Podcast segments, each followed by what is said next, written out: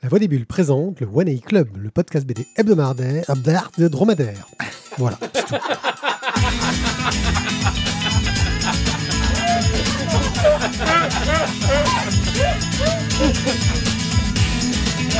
C'est bon, on a le titre de l'émission. Dromadaire.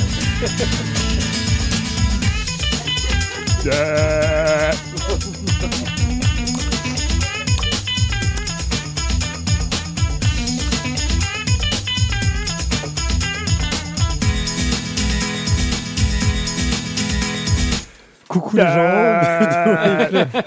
le podcast qui, a du mal à trouver ses mots, mais c'est parce qu'il parle tellement de bande dessinée de qualité que parfois ça en devient difficile.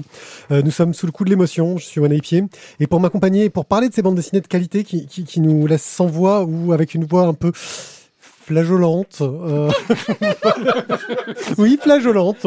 Euh, une voix qui fait des proutes, c'est ça que ça veut dire.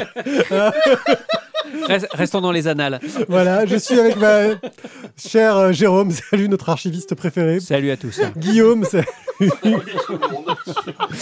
Thierry qui n'en peut plus de rire parce Alors, que je suis en train de Maître tuer ce soir. Maître Capello s'est retourné deux fois dans sa tombe. avec- Ah Voilà, et Thio à la technique qu'on ne pourra jamais assez remercier. Euh, Ce soir, nous allons parler d'Albert Londres doit disparaître. Oui, en titre, titre, Randall, le dromadaire flageolant.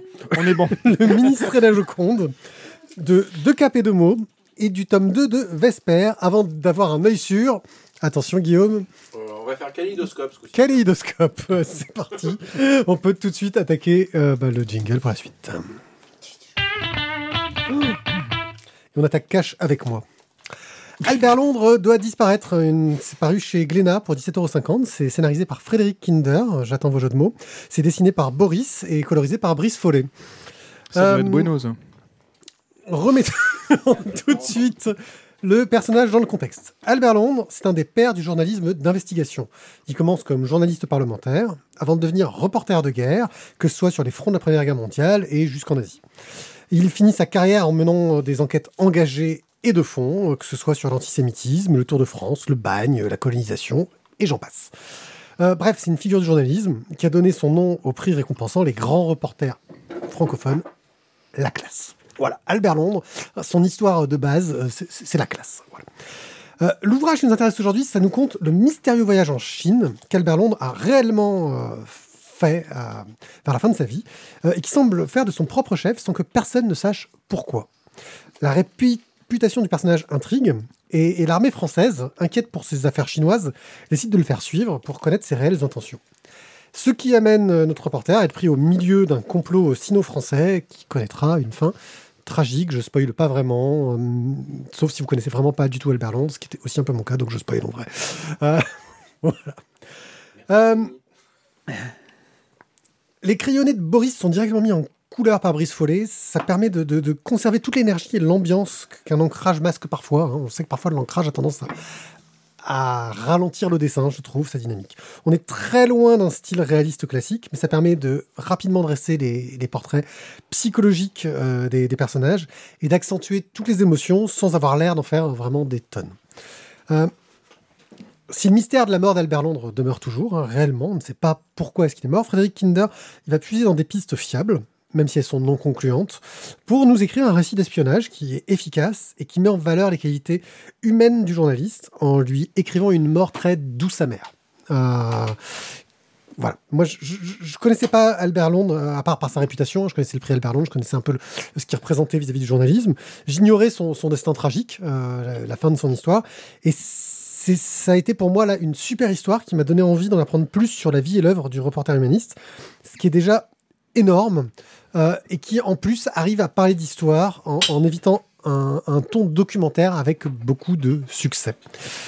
Voilà. Euh, je crois qu'il y a des trucs techniques qui se passent. Ouais, en mais c'est hors, arrière-plan. c'est hors champ. C'est hors champ, Voilà. on n'en parle pas. Ouais. Soyons pros jusqu'au bout. Il y a des, des câbles qui, qui, qui font. Non, appuie sur le bon bouton pour qu'on voit plus le, le bouquin d'Albert Londres, parce que du coup on voit ta tablette. Voilà, bien sage. Ça va arriver. Ah oui, non, c'est vrai que oui. Donc euh, voilà, euh, Albert Londres souhaite disparaître. Euh, les amis, on, bah, bah, tiens, on va demander à, à- à l'archiviste qui est, qui, qui est plus, le, le- plus féru euh, des, des- des récits historiques euh, d'a- d'a- d'avoir son point de vue. Toi qui connais toutes les personnes. euh, C'est ça, voilà. Hein, dans euh, l'histoire. Toutes les biographies, toutes voilà. les- J'ai dit que tu étais le plus féru de, de- de récits historiques. J'ai pas dit que tu les connaissais tous. hein. Non, non, euh, euh, Albert Londres, j'avais pas plus de connaissances que toi. Il se passe des trucs au niveau technique, c'est un peu chiant. Euh, Non, mais c'est- Guillaume qui apprend à mettre des, des câbles dans des trous. Ouais. apparemment, le truc technique est fini. Euh, donc, euh, quand on dit non, truc technique, c'est qu'on est, on est pointu. non, mais Albert Londres, moi, je connaissais pas davantage. Euh, je trouve que le récit est bien mené. On... Alors, c'est parfois un peu verbeux. Euh, il faut quand même être un petit peu intéressé par l'histoire de- du, du- du journalisme et par l'histoire politique surtout. Parce qu'on est quand même dans une histoire politique. Euh, donc, euh, donc, si c'est une thématique qui vous intéresse, franchement, l'album vous intéressera parce que le, le- on, passe outre cet aspect un petit peu verbeux et parfois ces longueurs dans, dans l'album. Euh, moi, je trouve que c'est vraiment un très bon album. Il faut savoir que, de façon concomitante à la sortie de cet album l'année dernière, il y a eu une grande exposition à Paris sur le travail d'Albert Londres avec euh, présentation de planches. Et c'était l'occasion de remettre un petit peu en avant et sous les projecteurs ce personnage qui, parfois, dans le milieu hors journalistique, euh, est malheureusement très méconnu. Donc voilà, c'est une bonne chose qu'il y ait eu cet album, c'est une bonne chose qu'il y ait eu cette exposition, c'est une bonne chose qu'on n'oublie pas la liberté d'expression de cet homme qui peut-être, on n'en saura jamais rien, mais qui peut-être l'a payé de sa vie. Voilà, bim. Il a c'est- posé le Ouais, 1. ouais, voilà. c'est- Pose le débat. Bah vas-y, euh, t'as pris la parole. Euh, C'est ben, tu, voulais je essayer me suis de, d'être un petit peu comme toi, c'est-à-dire euh, ne pas connaître grand-chose de plus d'Albert Londres, si ce n'est que c'était un grand journaliste à tel point qu'il a son prix, mais après sait bien, parce que justement il y a sa fille qui a, qui a milité pour ça. Mais c'est c'est une bonne tranche d'histoire qui est bien racontée. On ne tombe pas dans une espèce d'enquête policière effrénée. On n'est pas dans du truc trop verbeux non plus, ultra politique. Je trouve que le dosage est, est plutôt assez subtil et bien, et bien fait. Euh, du coup, voilà, c'est pédagogique, on apprend plein de choses et pour autant, on passe quand même un bon moment. Donc euh, voilà, une bonne BD. Ce que je confirmerai, Guillaume. Alors, juste, euh, juste un petit truc qui peut être intéressant de préciser, c'est que donc toute la, toute la BD a été faite avec énormément de documents, de lettres, de courriers échangés, certains fournis par sa fille, d'autres par d'autres personnes. Enfin, il y a eu un gros, gros travail de recherche. Pour autant, comme on sait définitivement pas ce qui s'est vraiment passé pour lui à la fin, euh, le- les explications qu'il donne concernant le fameux dernier accident euh, fatal, euh, pour le coup, sont des suppositions pures et dures. Là, il y a vraiment pas de documents attestant de ça. Les En derniers cas- accidents fataux. Ouais. Euh, là pour euh, là pour autant euh, pour autant voilà euh, il n'y a aucun document euh, officiel euh, officiel qui existe là-dessus pour l'instant donc on n'en sait rien. Mais euh, mais du coup euh, tout, tout le reste est ultra documenté et c'est euh, effectivement super intéressant. Ça pour découvrir le personnage en tout cas que pour le coup moi je connaissais pas du tout. Donc, euh, Albert Londres doit disparaître de Frédéric euh, Kinder euh, au scénario, Boris au dessin, Brice Follet à la couleur. C'est chez Glénat pour 17,50 euros. On reste dans l'histoire revisitée avec le ministre et la Joconde, avec par Hervé Bourris et Franck Bourgeron au scénario, Hervé Tancrel au dessin, Isabelle Merlet à la couleur, chez Casterman pour 20 euros. Et c'est Jérôme qui va nous en parler. Chez Casterman. Oui, il dit Casterman, lui. Il dit Casterman. Mais il dit j'ai- Superman aussi. hein. J'ai toujours dit Casterman. Ah, t'as tout déjà dit Casterman Ok, Je sais d'accord. pas pourquoi. Écoute, Pourquoi- je, je ne sais pas, ça, ça me C'est mon côté français, pas belge. Ça me marque euh, pour la Ouais, première fois aujourd'hui. C'est c'est c'est les Corses ça. ils ont un super accent corse mais pour tout le reste Ah non, mais c'est la ça. merde. Ok. Et quand tu dis tout le reste, c'est tout. hein. vraiment oui Tu vois, même quand il dit un truc simple, ça marche. Style my goal. Ça, faudrait écouter l'émission précédente euh, pour C'est ça, ceux une petite qui- référence. Voilà, petite référence. euh. Mais mon accent, je, je l'assume, il est pourri maintenant. Vas-y, parle-nous un peu de cette BD. Du coup, euh, là, on est sur non pas de l'histoire euh, revisitée ou inter- interprétée euh, ou extrapolée, plus exactement, pour Albert Londres doit disparaître, mais on est carrément sur de l'histoire volontairement inventée à partir d'un fait historique tout à fait réel. Donc en janvier 1963, exactement le 4 janvier 1963, s'embarque euh, sur un paquebot à destination de Washington le ministre de la Culture de l'époque, euh, André Malraux, et euh, la Joconde, donc Mona Lis- Mona Lisa. Qu'est-ce qu'elle vient foutre dans cette histoire? Alors là, par contre, pour le coup, il faut faire deux minutes d'histoire. En fait, les relations franco-américaines sont pas au beau fixe.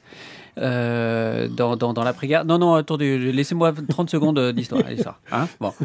Euh, pourquoi Ouais, hors champ, mais sa tête euh, laissait bien présager de, de ce. ce- qui- euh, pourquoi elles sont pas au beau fixe Parce qu'en fait, euh, De Gaulle a cette, position de non aligné, ce qu'on a appelé le non aligné, c'est-à-dire on est on, est, euh, on fait front au bloc, face au bloc soviétique, mais pour autant on refuse d'être à la botte des États-Unis. Donc les Américains, eux, ils ont un peu les boules parce qu'ils ont filé énormément d'argent à la fin de la Deuxième Guerre mondiale, et De Gaulle les fait chier, pour être très clair. Donc euh, Malraux va essayer de jouer une carte qui est celle d'organiser une grande exposition autour de Mona Lisa, autour de la Joconde, à la fois à Washington, donc euh, à la National Gallery, et à la fois à New York, euh, au MoMA, donc au Museum of Art de New York. Euh, il faut savoir que euh, ça aussi c'est un fait historique. Euh, Malraux a été le premier ministre de la culture, c'est-à-dire qu'avant il y avait des secrétaires d'État, et De Gaulle va donner un ministère à Malraux. Et ça, c'est moins connu par contre. À l'époque, il lui donne un ministère parce qu'il ne sait pas vraiment quoi foutre de Malraux, en fait.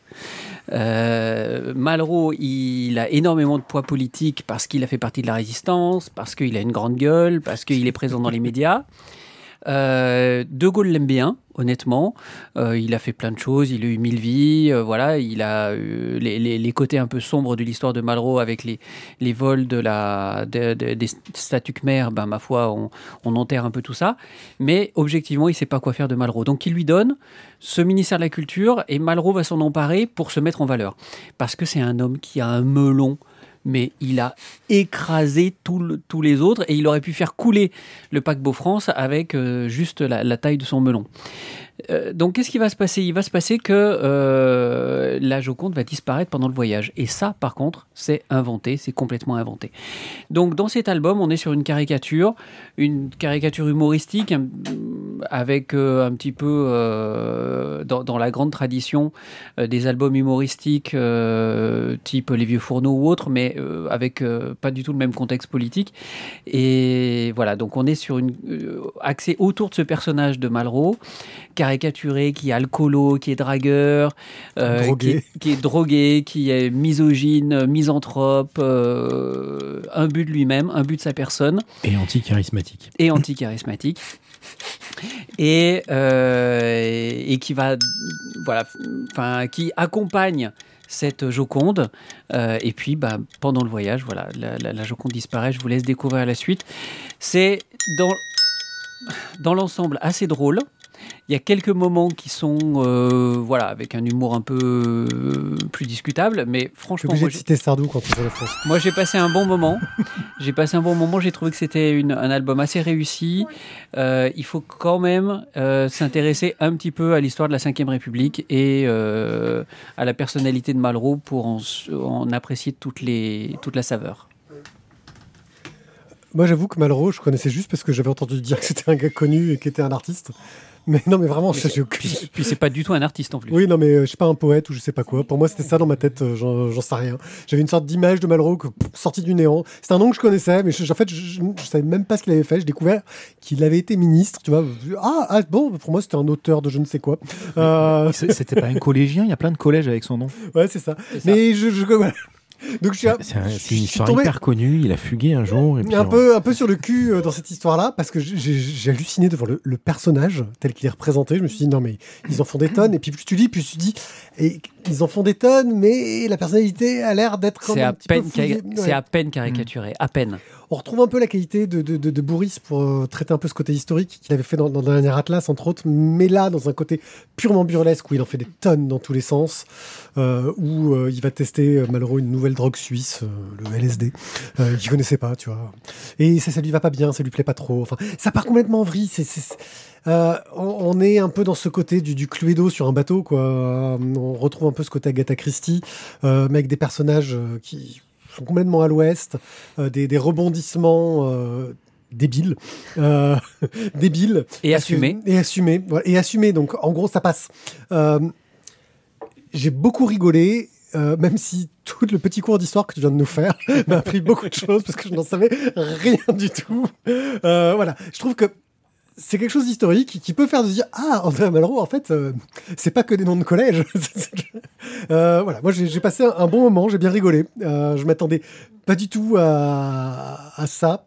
Euh, et puis le dessin de, de Tanquerel euh, qui, qui, qui va sur ce côté un peu ligne claire à l'ancienne, mais qui en fait des, tonnes comme il faut. Quoi. Non, ça, ça marche très très bien.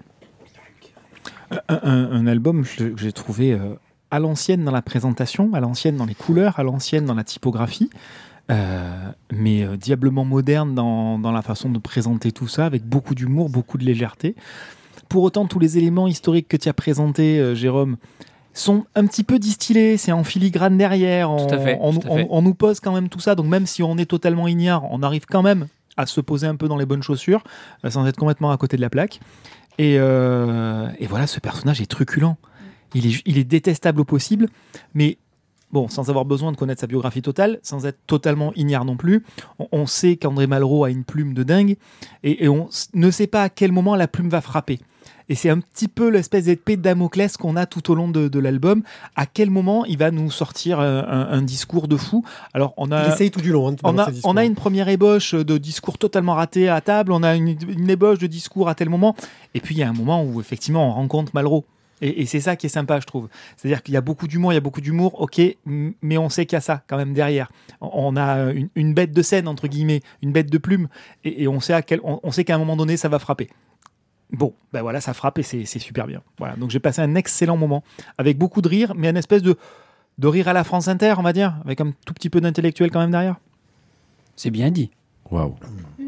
Alors, euh, moi, perso, euh, non. En fait. Bon, alors lui, il écoute énergie, lui. Euh, non plus. Non, non, euh, moi j'écoute le One Night Club, tu vois. c'est- non, euh, écoute, euh, déjà le petit cours d'histoire euh, remet en contexte et euh, Tout pareil donne un, nou- c'est ça, donne un nouvel intérêt, euh, donne un nouvel intérêt à l'album. Euh, je l'ai lu, j'ai trouvé ça, euh, ouais, vaguement, euh, enfin, ouais, rigolo, sympa, euh, pourquoi pas, un moment Attends, pas toi, désagréable. Toi, c'est quoi C'est la Joconde que tu connaissais pas ou- C'est ça, je- et puis je la trouve pas si jolie d'ailleurs. Je hein, connaissais bon. mieux Karajan que, Mais, euh, que Malraux, tu vois, dans le bouquin. mais euh, tu, tu vois, je, je sais, je suis passé à côté en fait. Je l'ai peut-être pas bien lu, je l'ai peut-être pas lu dans les bonnes conditions, j'en sais rien. Mais moi, je suis, je suis passé à côté. Je suis pas rentré dans le côté euh, burlesque. J'ai, je, suis- je suis passé à côté du, de, de, de l'humour absurde, alors que pourtant, je suis plutôt client de ce genre de choses. Je, je suis passé à côté de cet album. Et t'étais dans quel collège? Et euh, ben justement, euh, moi, j'étais dans le collège Alphonse Daudet. tu vois, et, euh, voilà. Mais, euh, mais quoi qu'il en soit, je Plus dans je, les âmes, hein, je je sais pas. Moi, j'ai eu j'ai eu plus de mal avec cet album. Pas que je l'ai pas aimé. Enfin, si, si- oui, enfin, c'est ni chaud ni froid en fait. Je, je ouais, je suis passé complètement à Bon, côté. il cale une bibliothèque, quoi. Ouais, voilà. Il n'est pas très épais. euh, Pour- Ministre à la Joconde. Ouais, juste, juste pour finir l'histoire, parce qu'il faut la boucler quand même, cette histoire. La Joconde va rester aux États-Unis jusqu'en mars 63, donc pendant trois mois, euh, il va y avoir cette visite. Il y aura 1,7 million de visiteurs, donc 1,7 million d'Américains qui vont aller voir la Joconde. Et pour finir, la Joconde va encore ressortir une fois de France en 78 pour aller au Japon. Au retour, elle fait un petit arrêt, figurez-vous, par la place rouge de Moscou, puisqu'elle va être accueillie au Kremlin euh, pendant quelques jours sur le retour du Japon. Et depuis, plus rien, parce que le bois s'est fendu et que depuis, c'est terminé. Ouais, même pas Florence. tu Elle ne Je veux dire, à un moment donné, plus. ils auraient quand même pu faire un petit arrêt à Florence, quoi. Hein, ces enfoirés de français.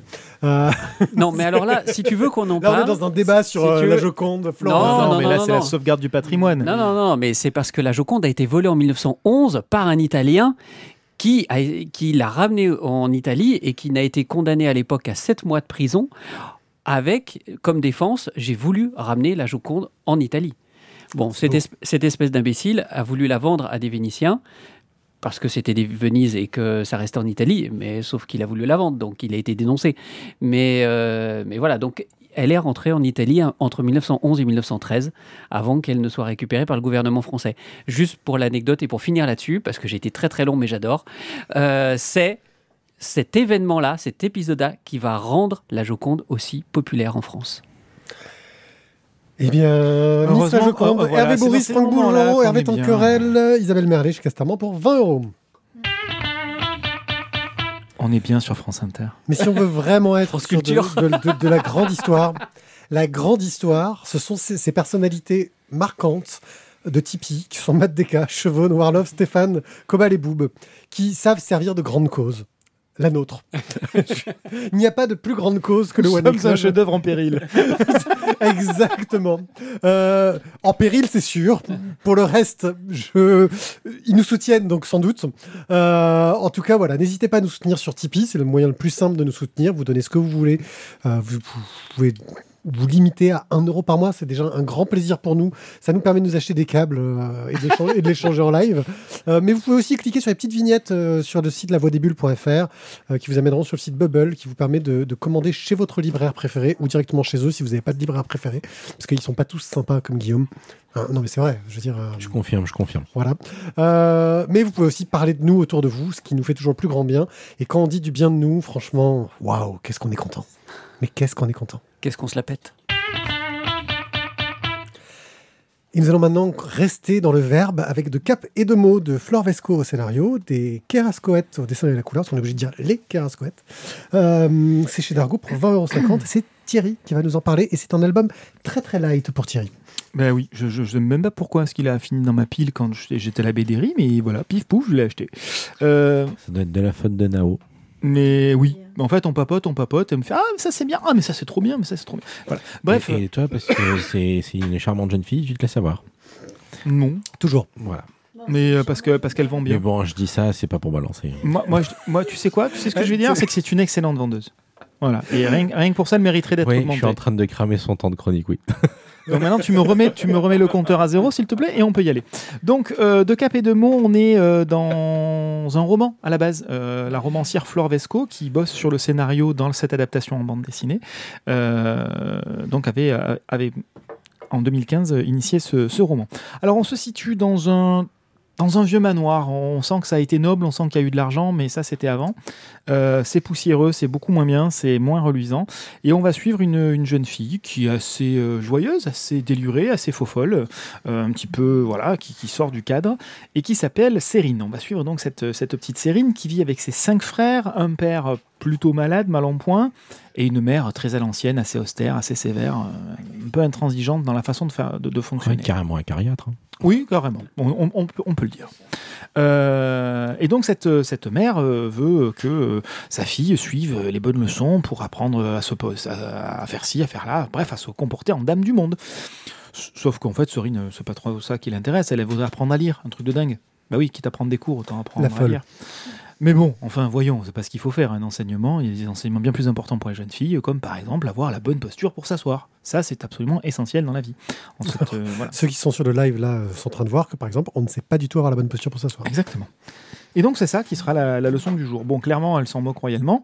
Et euh, comme je le disais au début, bah, les temps sont durs pour la famille. On voit que le, le manoir va pas très bien. Donc la maîtresse de maison préfère, on va hum, dire qu'elle préfère miser sur la qualité de nourriture plutôt que sur la quantité de nourriture, ce qui quand même euh, fait un petit peu peau de chagrin dans, les assiettes. Euh, mais le père de famille, lui, reste un petit peu jovial par rapport à tout ça et euh, il essaye de donner du de la vie dans cette maison, notamment grâce à ses livres. Il a une magnifique collection de livres qu'il refuse absolument de vendre. À l'époque, ça coûte quand même un argent fou, un livre, hein, donc euh, ils auraient quand même pu se remettre un petit peu à flot grâce à cela. Euh, mais non, c'est beaucoup trop précieux à, ses yeux. Il est hors de question que, de, les vendre, et ça fait souvent des, vagues avec sa femme. Euh, quelques jours plus tard, ben, voilà, le, le- vieux monsieur décède, Sérine perd son papa, et la maman décide de tout aussi bien pour sa fille que pour euh, les bourses de la famille, de, de- de- trouver un, un mari à sa fille. Mais bon, là. On peut dire vendre, je crois, dans ce cas-là. Oui, mais on pouvait pas le dire comme ça à l'époque, je crois. Je t'entends, Mathieu. Et euh, mais bon, la jeune fille a une bien meilleure proposition à faire à sa mère. Elle veut devenir dame de compagnie de la reine au palais. Voilà. C'est quand même beaucoup plus sympa. Et donc, la mère de Serine prend ça pour une plaisanterie, sauf que comme le lendemain matin, elle se retrouve avec un petit mot, dessin, machin, parce que bon, elle n'a pas trop appris à écrire non plus, euh, ben, elle est mise devant le fait accompli. Et donc, euh, sa fille est partie en direction du palais. Et c'est là que commence le début des aventures de Sérine. Ça aurait pu être le titre du livre, Les aventures de Sérine. Ben, à défaut de maîtriser les bons usages, les bonnes pratiques en tant que euh, dame de compagnie à la cour, Elle bénéficie par contre d'une langue extrêmement acérée, d'un esprit extrêmement vif, et c'est ce qu'elle va faire jouer dans cette bande dessinée, dans cette histoire, parfois pour le meilleur, parfois pour le pire. Donc on va, suivre cette, euh, cette jeune fille qui est euh, dessinée donc par les, cor les cor Kerascoët, euh, Marie Pompuy et Sébastien Cosset pour leur donner leur vrai nom. Et on est dans une adaptation graphique dans un album BD assez classique au niveau de la présentation. Voilà, on, on- on- on retrouve vite euh, nos repères. Euh, et donc pour ceux qui ont connu le roman, visiblement, on est assez fidèle euh, à l'esprit et, et au ton qui avait été donné. Euh, personnellement, je ne connaissais absolument pas le roman. Euh, et j'ai pris beaucoup de plaisir à lire, à lire cette bande dessinée. Je vous avoue que le titre de Cap et de Croc, Deux mots. De de mots. Cap et de mots, c'est- C'est d'autres auteurs. ça. Oui, je, je peux finir euh, que tu me coupes pendant que j'ai toujours le chrono, merci. Donc j'avais un petit peu peur du, du rapprochement de Cap et de mots, de Cap et de Croc. Ça fait 5 minutes qu'il l'a coupé. Je, à te le signaler. Merci. Parce que Et- je suis mon prince. Ouais, c'est ça, ouais. Et euh, j'avais peur que ce soit un petit peu trop commercial de ce point de vue-là et que ce soit vraiment, on, on on raccroche un peu les wagons pour vendre. Euh, bon, au final, il y a quand même une filiation sur les jeux de mots. On a une filiation sur l'écriture. Euh, donc, on va dire que même si c'est un petit peu osé, euh, ça a quand même un petit peu de sens, quand même, malgré tout. Ce qui est le centre de tout ça, c'est quand même la vivacité de l'héroïne. Et ça, c'est bien rendu. On a un personnage quand même qui est assez vif, assez truculent. On a plaisir à la suivre. Et c'est un, un vrai petit plaisir que de fon- fonctionner dans cet univers avec un dessin qui est cohérent avec le personnage. C'est frais. Euh, voilà, on a envie de, mettre ça un peu entre toutes les mains. C'est un chouette moment de lecture, sans prétention aucune au final, et qui marche très très bien. Mais De Cap et de Mots, c'est pas le nom de roman à l'origine Non, si, si, absolument. Donc il n'y a pas d'autres liens à trouver c'est- en fait. C'est juste que quand ça arrive du coup dans le monde de la bande dessinée avec De Cap et De Croc qui est pas loin, oui, il, ça, faut, je pense que il, faut te- il faut tenir un petit peu la Oui, mais comparaison. ils ont- ils d'une ont- Ouais, certaine mais je pense façon. que c'est totalement hasard. Mais euh, D'accord. Oui, oui. Voilà, je pense pas qu'ils. Quand, quand tu sais pas que c'est un roman à la base et que tu vois simplement en- dans ta librairie, Certes, dans ta certes, euh, Je voulais absolument. dire que Voilà, le mot est, plus ça. fort que l'épée, toi. C'était plus un- une, réf- une Ah, référence à cette expression-là. la, la pelume, Ouais, mais là, c'est le mot. La, la pelume, La pelume. la pelume. La pelume. Guillaume. Alors, euh, et, et bien, donc moi j'ai mis un peu de temps à le lire à la librairie parce que bah, il avait déjà Pas été assez lu. gros. Euh, non, mais sur, faut surtout pas le sortir du contexte. C'est donc mes collègues l'ont lu et l'ont beaucoup aimé, ils ont mis un coup de cœur dessus. Du coup, euh, je l'ai mis en stand-by en me disant que j'aurai le temps de le lire une autre fois. T'as pas confiance. Donc je l'ai fait, euh, je l'ai fait pour les émissions ici et je le regrette pas du tout. Je comprends pourquoi il a fini en coup de cœur chez nous. Parce que euh, voilà, c'est frais, c'est très très bien rythmé, les personnages sont très attachants, euh, les On a des hum féminins en arrière-plan. J'ai- que j'ai- vous n'entendez peut-être pas. On a des Il faut mum-mum. vraiment qu'on rajoute un micro euh, surprise. Je, vais mettre un petit micro hyper cardio vers elle. Donc c'est effectivement un bouquin qu'on peut mettre dans, dans, dans, dans toutes les mains euh, pour peu qu'on qu'on aime les histoires euh, les histoires euh, euh, faciles euh, faciles à, à apprécier à- et à appréhender et à rentrer dedans euh, sans pour autant être facile au niveau de l'écriture au niveau du dessin. Ça passerait par exemple très très bien dans les mains des, des plus jeunes. Euh, Oh oui. Je dirais euh, très facilement à partir de 10 ans sans, sans aucune Clairement, difficulté. Euh, c'est vraiment, euh, c'est vraiment super. Enfin, voilà, je, je- pour moi, c'est un, c'est un, un, un- un- un petit moment euh, de bonheur très très plaisant. C'est ça. Bonheur facile. Quelqu'un d'autre, un avis? Oui, oui, oui, c'est top. Moi, j'adore ce trait, Eh ce, bien, trait merci. ce trait léger, ce trait euh, doux, Et donc, euh, euh, Carascoët. Euh, cette absence souvent de, de cases pour laisser. euh, Vous mettez un coup de cœur ou pas les gars là Euh, hein, quoi les doigts. Vous mettez un coup de cœur ou pas avec les, les gars là Ah non, moi je mets Mais- pas un coup de cœur sur celui-là, mais, mais je passe un bon moment. Bah, moi, je mettrais un avec coup de cœur, mais bon, euh, voilà. euh, Il arrête le technicien là-bas. Cœur voilà, Voilà, le technicien, il est même avec, même le technicien, il est avec nous. Mais bon, il n'a pas son mot à dire On a même la voix off Oh, derrière qui merde. dit coup de cœur, coup de Euh, cœur. Non, moi, j'ai vraiment passé un excellent moment. Je trouve que graphiquement, il y a cette légèreté des Carasquettes euh, que j'avais déjà beaucoup apprécié sur quelque chose de, beaucoup plus sombre avec Jolie Ténèbres. Euh, mais on avait la légèreté du trait, hein, euh, voilà, qui là, pour le coup, est beaucoup moins utilisé à contre-emploi, on va dire. Ah, Ça, c'est c'est beaucoup plus dans le ton, avec une histoire qui commence... euh, où on voit une sorte de, de- chute des, des- espérances de la jeune fille jusqu'au moment où elle se, de- devient une figure de l'ombre pour prendre sa revanche sur, sur, sur le monde. Euh, et c'est, enfin voilà, moi j'ai trouvé que c'était une superbe histoire, très bien racontée, qui était, qui était drôle, légère, euh, avec un dessin totalement approprié à ce que c'était et que, bah, que, ça déchirait sa maman. Mais bon, si personne veut mettre, s'il y a quelqu'un, pardon, qui, qui veut pas y mettre un coup de cœur, ben vous savez ce que c'est. hein. Euh, c'est c'est la loi. Et la loi, Non, c'est une vengeance, c'est tout. Putain, c'est bas, c'est bas la vengeance. C'est Voilà. c'est là à peu près. Voilà. Non, tu veux que je fasse pareil avec ton genou Euh, tu, tu vas, hein, tu vas voir, tu vas souffrir. Eh, stop, les mains sur la table. Vesper, le tome 2, euh, au scénario au dessin et à la couleur, c'est Jérémy Dargo pour 15 euros. Et c'est Guillaume qui va essayer de nous le vendre. Ah, je vends C'est ok, C'est ton métier, monsieur. Et bien donc... euh, 18,22€. Comme disait un vieil humoriste que beaucoup de gens ont oublié, Hum, très bon, très bon, toi prendre, toi prendre. Non, c'est le genre de blague qui est interdit depuis 1932. Hein. Mm, non, 1915 au moins. Je- Ouais, voilà. pas les accents, merde. Pourquoi Bah, Si on a un accent, on peut plus parler. ah, D'accord, d'accord. euh, bon. On avait dit pas les accents, merde. Bref, euh, Vesper, donc euh, c'est le tome 2. J'avais déjà euh, chroniqué euh, le tome 1 euh, euh, ben, euh, peu de temps après que je sois arrivé d'ailleurs, si je me souviens bien. Ouais, ça, fait des partie, premiers- ça fait des parties des premiers que j'ai C'est ton chroniqué. Euh, et donc, euh, ben, je, reste sur la, je reste sur la même idée que pour le premier tome, c'est-à-dire que c'est de l'heroic fantasy, c'est plutôt sympathique, ça fonctionne plutôt bien, c'est pas un grand chef-d'œuvre, euh, mais pour autant, c'est c'est plaisant, ça, fait, ça, fait plaisir de, ça, fait plaisir de revenir, de revenir dans l'histoire. Le tome 1 était sorti avant la Covid, si je me souviens bien, donc euh, pff, je me souviens plus. Enfin bref, ça faisait un moment que je l'avais lu, quoi. Et euh, bon, pour autant, on n'est pas perdu. Ça, c'est facile de raccrocher les wagons. C'est, c'est voilà, je, le, dessin me, surprend toujours agréablement. Je trouve qu'il fonctionne bien. C'est chouette. C'est pas, c'est pas forcément, euh, comment dire, hyper innovant ou, ou autre. Mais je sais pas, la- l'alchimie est là. Les couleurs vont bien avec. Le dessin va bien avec. C'est c'est très difficile de, décrire ça. Donc, euh, euh, c'est difficile dans le sens où on va pas. Il n'y a, rien de particulièrement remarquable, mais ça marche. Euh, donc, on, suit, on continue l'histoire donc de Vesper, qui, est toujours euh, euh, à, la poursuite donc, euh, de, euh, de son prince qui, qui, est, qui est tombé en déchéance. Et l'idée maintenant, c'est d'essayer de le sortir des geôles et de Toll. Crimson. Crimson, merci.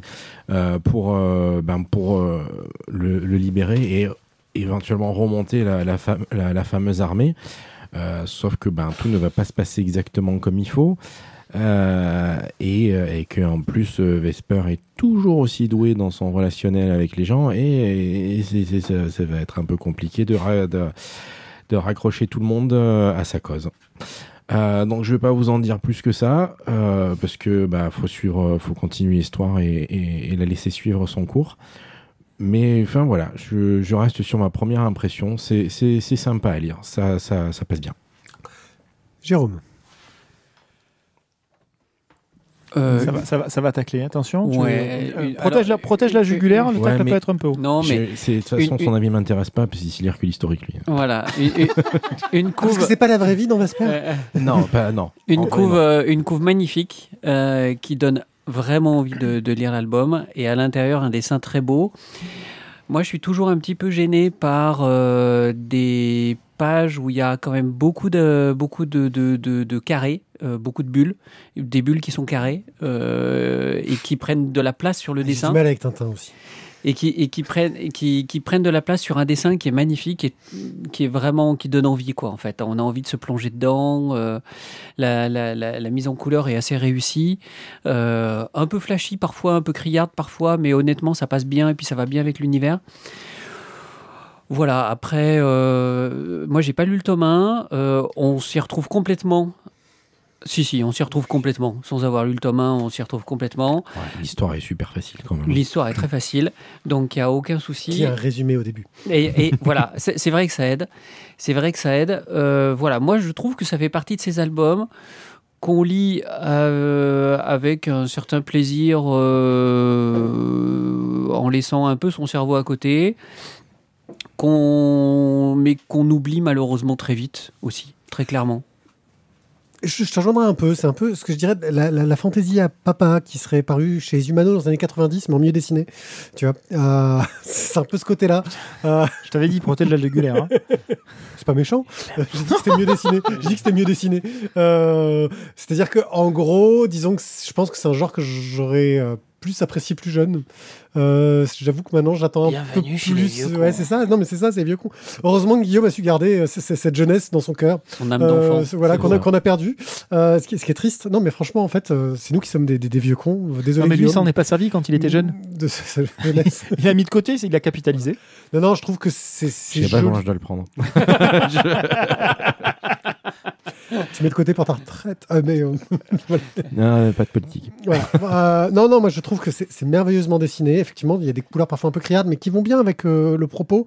Maintenant, l'histoire, bon, bah, c'est un peu du, du déjà vu, du un peu cliché. euh, il a l'intelligence, euh, Jérémy, et ça je trouve que c'est une très bonne intelligence, alors que c'est un genre qui s'y prête énormément de pas faire dans le fan service. Justement, on en, on en, on en parlait C'est vrai, vrai, il faut le noter, c'est vrai. Euh, ce que je trouve très bien, mais son personnage féminin, il, Non, c'est pas bien, ça. il- il du est coup, pas- tous les mecs qui veulent voir un sein, et ben, passez votre chemin. mais son personnage féminin, il est, il est, il, il est, il est pas, pas bien écrit, je trouve. Il est pas bien défini, tu vois. C'est, c'est sorte d'archétype de, de, de, de la meuf en colère. euh, Non, un mais c'est pas méchant quoi. sinon. Ouais, non, mais il y, a- il y a quelques personnages secondaires qui tirent un peu leur épingle du jeu. Je trouve que c'est assez intéressant, en particulier en anthropomorphisme, qui sont assez chouettes. Bon, et après, il y a de l'humour un peu lourd au milieu. Tu sais pas pourquoi il a mis cet humour-là. Il aurait pu s'en passer. Mais sinon, c'est pas méchant. hein. voilà.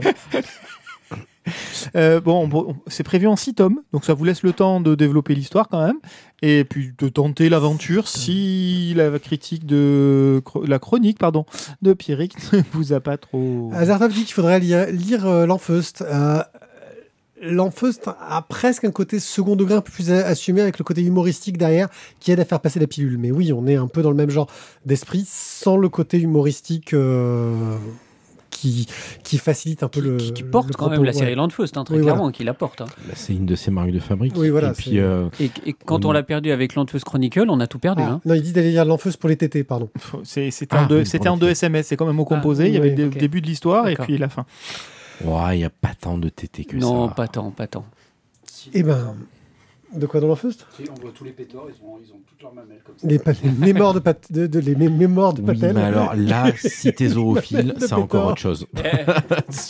Appuie sur le bouton là, parce que tu vois, c'est toi qui appuies sur les boutons maintenant. Pardon. Voilà, pour dire qu'on va parler de Un œil sur. Kaléidoscope, et j'ai réussi à le prononcer bien du premier coup, ce qui est assez difficile pour moi aujourd'hui, je ne sais pas pourquoi. Guillaume, Alors, Kaléidoscope, c'est une série. euh, et si vous allez m'aider à retrouver les noms d'acteurs et tout ça, hein, parce que bien sûr, j'ai tout bien préparé.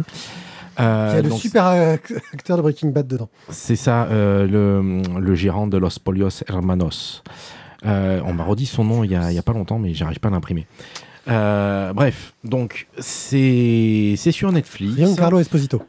Merci. C'est euh, une dizaine d'épisodes, si je me souviens bien. Les épisodes ne sont pas numérotés. C'est une des petites particularités de la série. Euh, ils ne sont pas numérotés, ils sont euh, colorisés.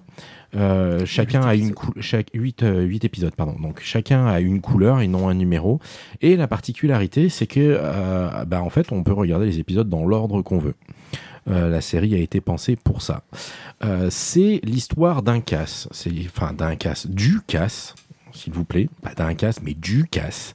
Et, euh, donc on va, euh, on va suivre, euh, on va suivre cette histoire à travers tous ces épisodes. Chaque épisode se passant à une époque différente. On va avoir plusieurs années avant, quelques jours avant, trois mois après, enfin six mois après, quelques jours après, le jour du casse. Et, euh, et donc, euh, on va suivre donc cette ribambelle d'experts euh, dans leur domaine euh, qui vont euh, s'organiser pour aller euh, ben, casser euh, cette société et ce coffre-là en particulier, puisqu'il s'agit d'attaquer un coffre réputé inviolable euh, pour euh, des raisons euh, très personnelles comme euh, l'argent et d'autres raisons euh, beaucoup plus personnelles comme euh, l'argent. Et en vrai, dans le tas, il y en a quand même quelques-uns qui ont d'autres raisons. La vengeance. J'ai pas vu la série, je dis ça au hasard. Oui, non, c'était sans, sans grande surprise. Et, euh, et donc, c'est c'est- c'est très très sympa à regarder, ça fonctionne très très bien.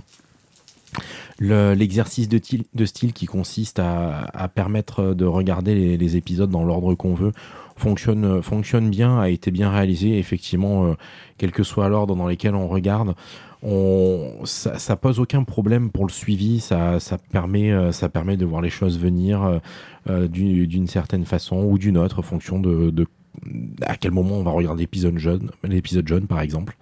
Et, euh, et franchement, j'ai passé un, un super moment. Donc si, T'as si vous essayé, aimez de le- les- t'as essayé de le regarder dans différents ordres ou pas? Est-ce que Netflix propose un ordre aléatoire? Euh, non, non, non, pas que je sache. Euh, je les ai pris dans l'ordre proposé par Netflix. Je que je- suppose que c'est les ordres de l'ordre de parution. Alors, Je sais qu'il avait fait Euh, pour certains trucs où tu. Comme ça fait pas très longtemps euh, que je les ai regardés, je les ai pas encore regardés dans un autre ordre parce que c'est Et ça, frais et dans ça- ma ça mémoire. te tente de, de tenter de le faire dans un autre ordre ou... J'essaierai alors peut-être pas euh, comme j'ai 12 millions de trucs à regarder, euh, peut-être pas sur toute la série, mais euh, mais j'ai effectivement j'essaierai de, de replonger dans un épisode au hasard euh, juste juste pour le plaisir de ben typiquement je me referais bien le jour du casse euh, justement pour revoir euh, deux trois petits détails Qui m'ont peut-être échappé. Non. Euh, c'est pas le dernier épisode de la série. Alors en fait, il y a, y a plusieurs ordres qui sont proposés en fait sur, sur Internet. T'as même des, euh, t'as Tarantino, tu as Stephen King qui ont proposé leur propre ordre aussi pour regarder Kaleidoscope, parce que c'était le gros buzz quand même. Ah, Plein de Je suis pas allé jusque là. Mais euh, Merci, Mais enfin voilà, en tout cas, euh, si, si vous aimez euh, les histoires de casse, les, euh, allez-y, c'est c'est vraiment super chouette, euh, ne, ne passez pas à côté de ça. Alors, perso, je l'ai vu. Mhm. Un peu. C'est quoi un peu? C'est les premiers épisodes le J'en ai vu 4, je crois. J'en suis sorti parce que certains personnages sont trop cons. ça arrive d'avoir des gens cons. Il y, y y a un moment où tu as besoin d'avoir des mecs, c'est un peu, c'est censé être un peu des pointures pour faire un très gros casse. Et, et vraiment, il y a des attitudes qui peuvent pas coller avec ça. Il y y a le, le- le personnage con là qui se blesse, dont j'ai oublié le nom, Ouais, la grosse brute là. la grosse brute, et il est vraiment trop con. Et les mecs continuent à fonctionner avec lui. Il y a leur relation avec la, avec la nana, mais, mais, mais il est trop con pour aller avec toi, meuf. Ça, ça marche pas. Ça... Voilà. Donc c'est des petits trucs comme ça qui m'ont fait un peu sortir et qui m'ont empêché d'aller plus loin.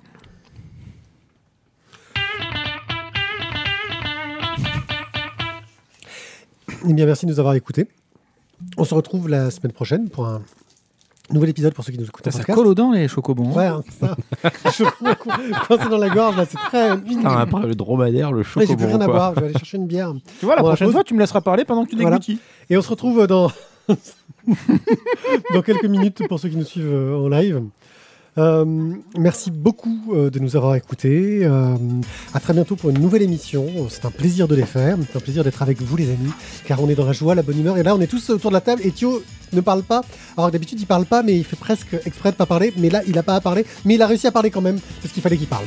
Merci à tous. Ciao, ciao. Bye bye. Ciao Salut tout le monde À la semaine pro Bye.